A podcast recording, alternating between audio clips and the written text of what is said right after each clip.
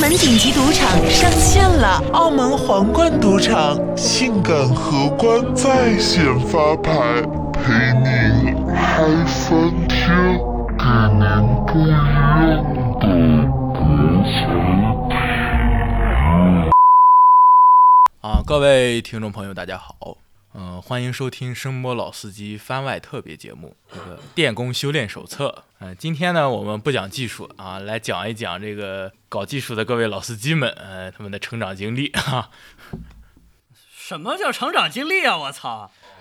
这个吐槽很奇怪啊，呃，其实就是说，呃，大家基本就是跟电相关的职业嘛，啊，或者专业啊，大家在这个学学习和这个工作的过程中呢，哈、经历过哪些有趣的事情啊？我今天来给大家讲一讲。因为说电，既然是电工的话，哈、我们就从电开始来说这个事情啊。先说嗯有请键盘侠老师。呃，键盘侠老师先说我们关于强电的吧啊，我们最常见的二百二十伏室电，二百二十伏室电，还好我不是搞强电的，但是偶尔还是会，呃，被那么电了一下，对吧？电电被电了的感觉是怎么样的呢？哔哩哔哩，非一般的感觉会上瘾吗？啊、应该不会吧？那种非常奇怪的浑身难受的感觉啊，浑身难受，对啊，就像一天不喝拉力是吧？呃，对，大力，就是我大学时候，我们当时不是流，就是不是流行了，就是我当时跟一个朋友，我们当时装这个电子管的这个耳放嘛，对不对？嗯嗯。当时我嗯们其实按的是一个电子管的这个线路放大器的这么一个思路去整的。嗯然后装的过程中，因为一些、啊，毕竟 too young 嘛，too simple 嘛，嗯然后就被电到了， 被电到了，被大概三呃三四百伏吧，啊，还那行个，还那个行管子它工作在这这样一个电压下，然后就被电到了。还还可以，还可以。对，，然后我的感觉就是确实浑身难受，哔哩哔哩的。但是这个请各位大小朋友都不要模仿啊。对，然后还有一个常识性的就是，哎千万不要随便去摸这个烙铁 头，通电的啊，通电的，太爽哎了，太爽了，呃，呃，太太不爽爽啊！太爽哎了。一一烙铁头捅下去，你还没发现怎么回事儿，因为肉都熟不是了捅。下去，是就你摸一下你就知道了，知道吗？这个一说起这个烙铁啊，各位哦都刹不住车了啊。我跟你你讲，烙你最那是亲密的摸伙下去伴，这就是我那是捅下去了，我行那是行行捅下去行，了。我跟你说，这个烙铁头这个就像什么呢？就像这个东北啊，东北这个这个铁这个铁铁栏这个对铁栏杆，就就就那种感觉，大家可以自己感受一下，非常爽，非常爽。这个电烙铁就是陪伴各位电子工程师是最亲密的伙伴了啊，就是毕竟你要焊个东西，肯定要用电烙铁嘛。几乎每每每位工程师都经历过这个摸到电烙铁的酸爽感觉啊。这个我我曾经我我有学弟就是他整整只整只手整个攥住了一个烙铁头，通电了吗？然后有一股熟的味道出来了。 牛逼牛逼牛逼牛逼！是是，香味儿出来了， 差一些孜然是吧？你够了。那刚才刚才键盘侠老师说的这个捅下去的那个是一个什么故事？来大体讲一讲前因后果了。是大学时候一个做啊比赛的朋友嘛，然后我们在那实验台上，然后他那烙铁呢装的是一个尖头，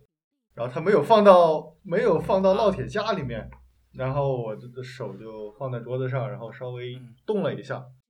感觉到好像有个什么东西，然后一看， 嗯，白了来了，还好吧，没黑就不但是没没有黑就感觉，没黑就对不没有错，它这个感老觉茧还是挺厚的，当时进进进去多深？ 请注意车速。没进去多深，但是你真的一嗯点感觉都没有，然后就看到那一片是白的，然后后来慢慢的就嗯可明 白以了可以可以。可以可以，这很轻松。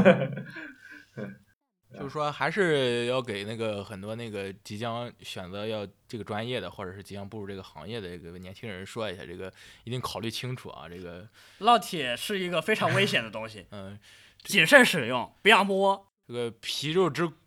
一定要啊对买个好点的烙铁架，然后怼上去。把它对对把烙对，铁请塞不要进去直接摸那个发热部分，千万别摸。啊。其实也要买一个好点的烙铁，因为有些烙铁它那个手柄并不怎么绝热，然后嗯是手柄是也很是你怎么着，你得买一个那种 T 十二那个白菜白白菜黄花嘛，白菜白光，嗯白菜白光，对对对对，或者呃买黄花也可以了，长寿黄啊，花黄花也行那也黄花行，只是说对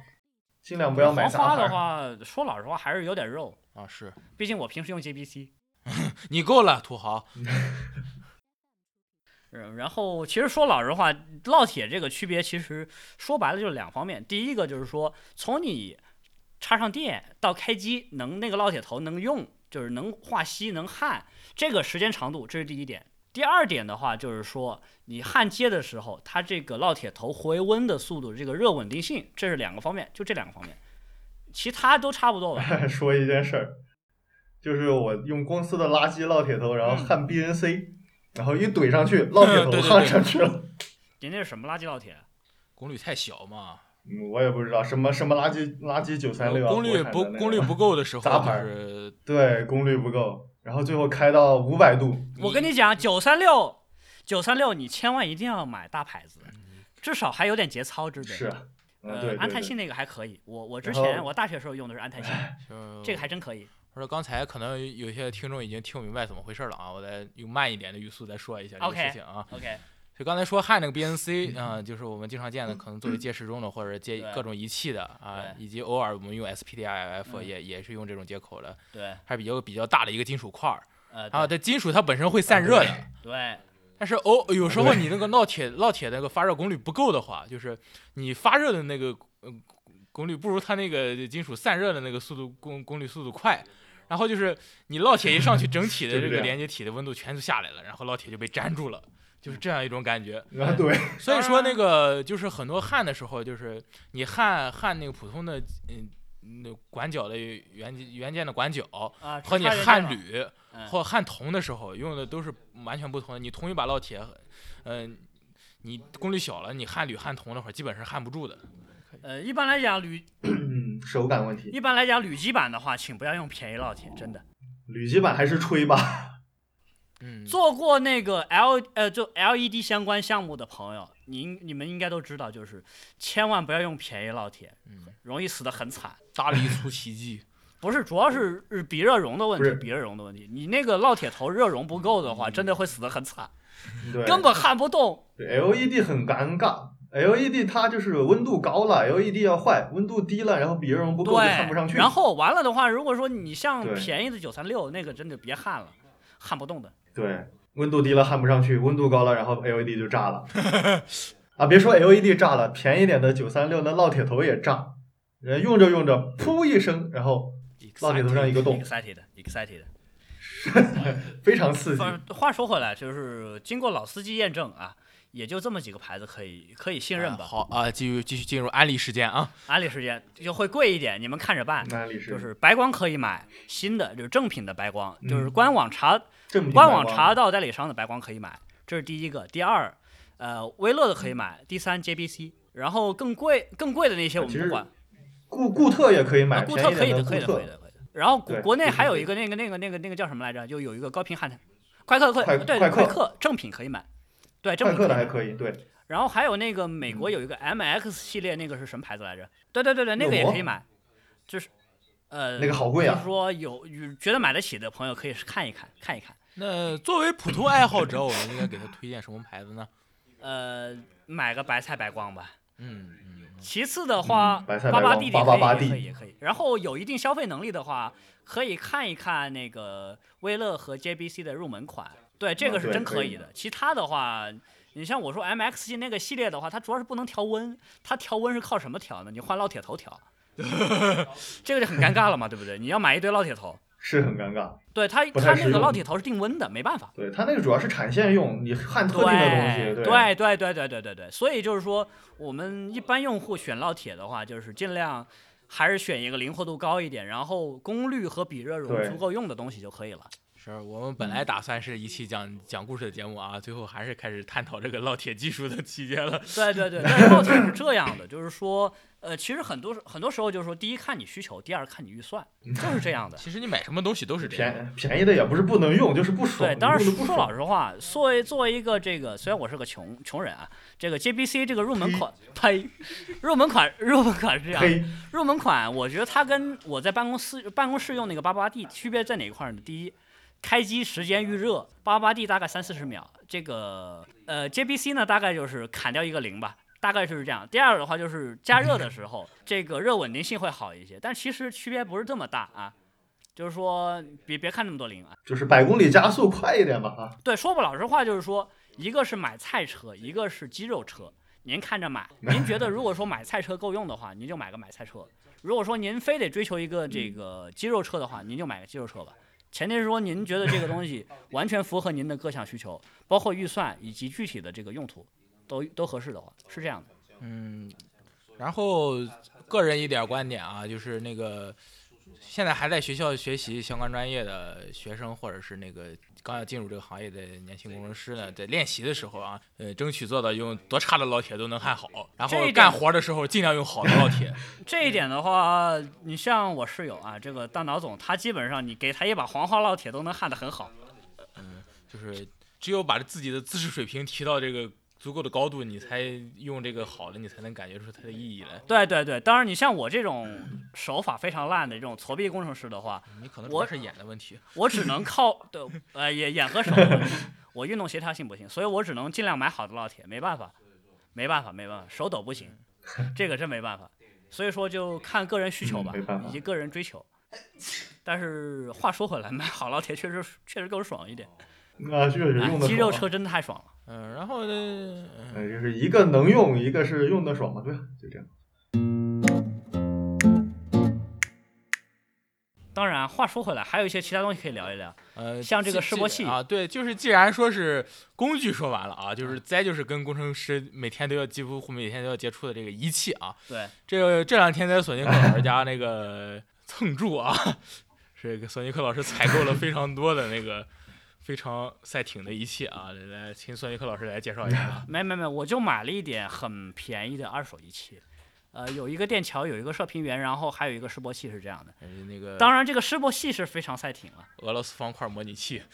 不是，它是有个彩蛋，就老一点的那个惠普，老一点的，对，真是惠普，它那个时候还没叫安杰伦，那个示波器上面嗯对它彩蛋还是俄罗斯方块，新一点的话变成一个打飞机的，就是像那个太空侵略者那种的一个打飞机游戏了，嗯再新一点的话我就不确定了。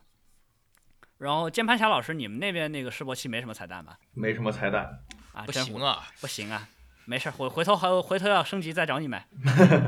不打游戏无所谓了，我还有游戏机。是吧？现在安杰伦好多示波器，其实它是 WinCE 的系统，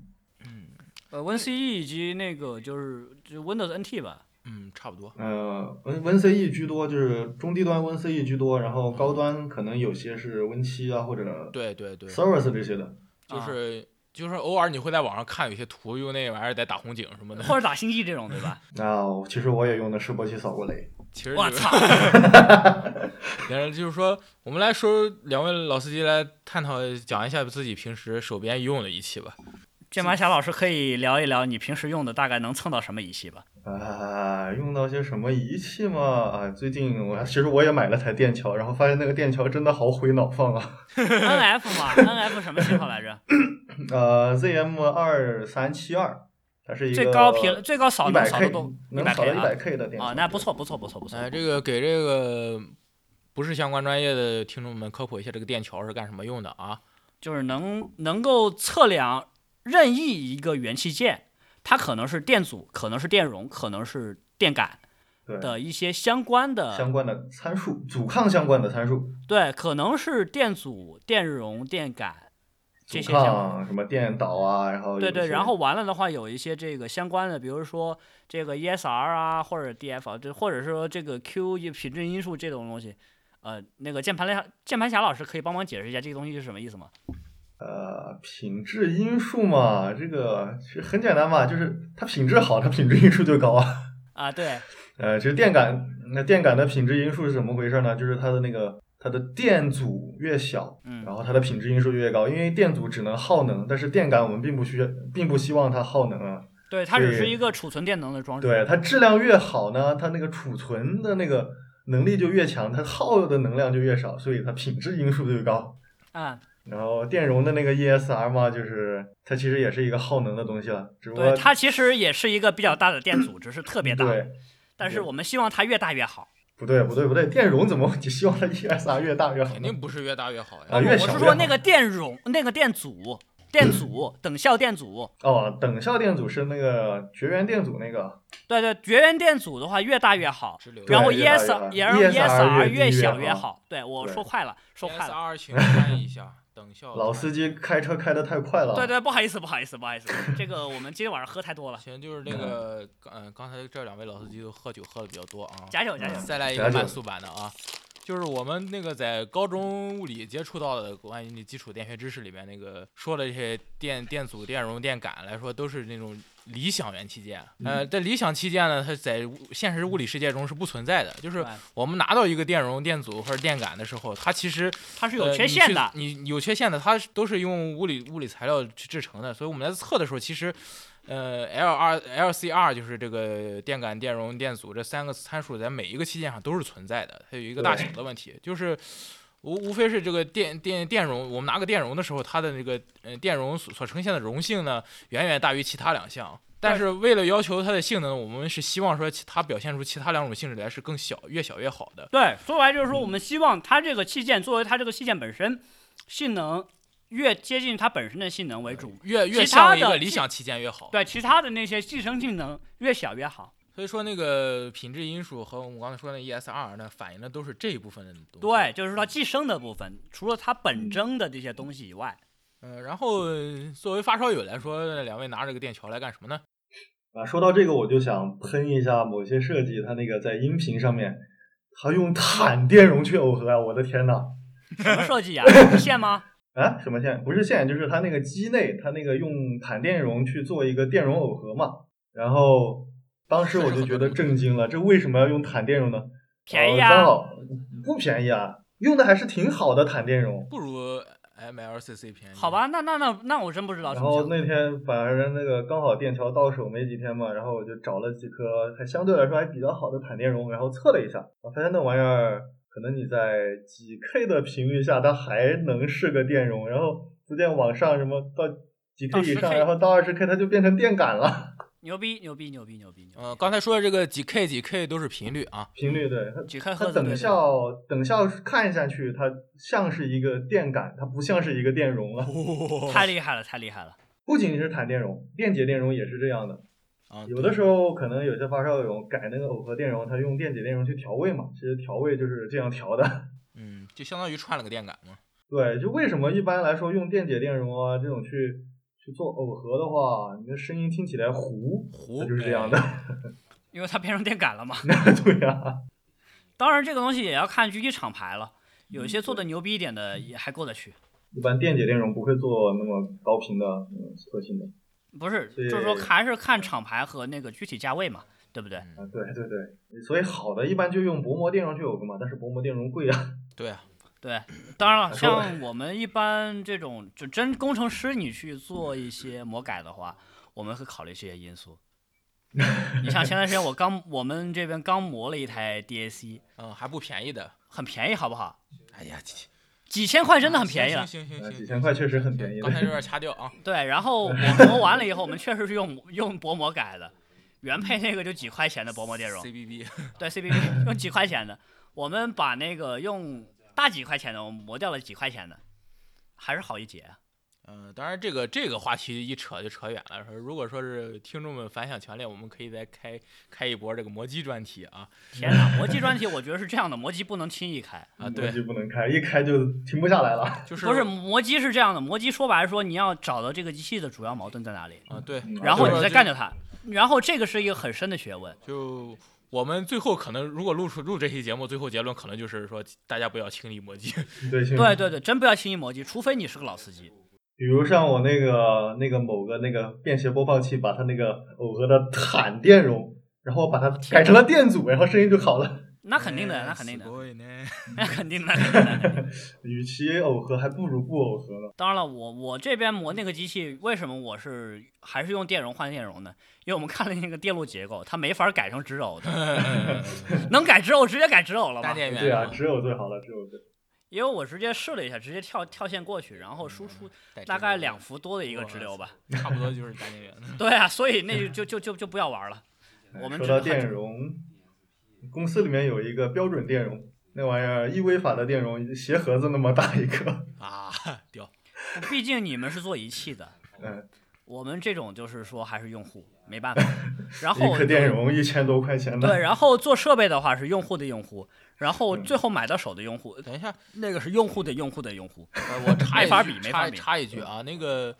呃，您您刚才说那个那个参考的那个电容是怎么一一个依维法的多少钱？大约？因为依木啊维嘛法也就一千多块钱吧，对，我觉也得理解啊其实现在有些发烧品牌比这个价格还贵，但是性能没那么好哦。对性啊能没这么好，肯所定以没这么说好。我们建议那发烧友消费要理智啊。不是不是消费理智的问题，你就是你稍微理智点，你你不一定能买到这种东西。不，关键是关键是那个电容有鞋盒子那么大，你怎么磨机啊？不是，一般是这样的，如果你不是便携的话，好磨。哎，就摆在旁边嘛。人家毕竟他这是拿了一个房间专门干这个事儿嘛，对不对？玩箱子的，土豪的世界我们都不懂。啊，那确实是，毕竟你要考虑到北上广深，或者说哪怕是三四线城市，这个房价也比较贵嘛。嗯真正大件，真正大件是房间， 啊，对对对，这个真没得说。好，这这个，所以说这个电桥除了用来测这个基础元器件啊，来还用来干一些什么奇怪的事情呢？你还可以测耳机啊，啊对啊，测了下耳机的阻抗曲线，啊然后把我手边的耳机测了个遍，然后发现某德国产的耳机它那个翻车了呀。点名屌吧，点名屌吧，点名说吧，点名说啊，吧。算了算了，还是逼一下吧。就是那个那个耳机呢，它那个阻抗非常奇怪。八某零对就昨不 对？八某啊零， 对哎，八宝那个耳铃机我没买过，所以还好。 我有可能是我这一只翻车了，啊就是它那个左右耳朵左右单元那个阻抗特性曲线差的有点多。嗯，啊、呃，但没事儿嗯没事儿，我这边还有他那个牌子两只耳机，我要测一下，某十八和那个某呃幺某零幺某零，这个都可以测一下的。各位老司机可以把那个测试后的曲线图发出来，到时候贴到那个我们发的文章上面去。不不用发文章了， 你呃凑合看嗯吧。就就这段孟获会剪，剪掉的，对的，我觉得孟获不会剪，他妈就想搞事儿。无所谓，我不会 发。啊其实那个牌子吧，前几年也有爆出来，就是品控品控很差，左右不一致这种问题，可能今天我嗯们又验证了一下。某一是吧？呃，行了，你你你你就说出来了，你不会又是厂子烧了吧？ 呃，没烧啊嘛。肖丹的锅，肖丹的锅。肖丹 的锅，肖丹的锅锅。，肖丹的锅。对，没事儿，这个东西你反正你觉得听得下去就好了嘛。嗯，对吧呃声音脑放上面匹没什么问题，对，声音脑上面放倒是匹没配大于天，啊，对，嗯，所以没事儿不要用仪器来回脑放啊，对，就是你觉得好听就别别别去瞎折腾了。好奇啊，好奇害死猫啊，当然这个东西其实还是挺好玩儿的。你要知道，嗯一对般来很好讲，一般来讲，大多数直接测电声的这个环境，你如果说要测阻抗曲线的话，其实是很难测的比这个准。对对，特别就哪怕你是整套消音室正经的，然后你 整套头这个人头整套的 BK，你也没测这么准，就是直接测的，嗯。他那是间接测的嘛，对不对？对，反正电桥还是挺好玩的。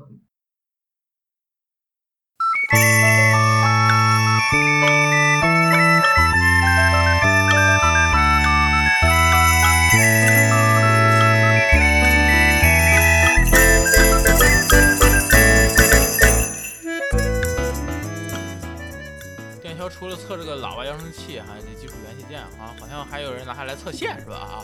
测线嗯啊可以我测一下，可以测呀，可以测呀，可以测呀。然后基础基础理论是这样了，反正电容越大越糊，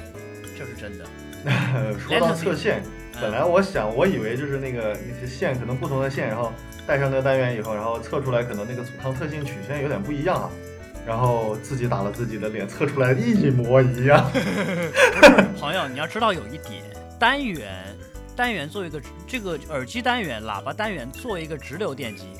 它的非线性是这真的主要矛盾。你那个线那对一对点非线性，那那真都是洒水忽啦。擦擦水啦，对对对对，可以忽略不计了。但是线的话，其实那个电容影响挺大的你要单独测，对单独测电容，不能测阻抗。对，你要单独测。你要单独测你测了一下电容，然后发现两条线，一条一百六十匹法，一条两百匹法，一个多了四十个匹法呀。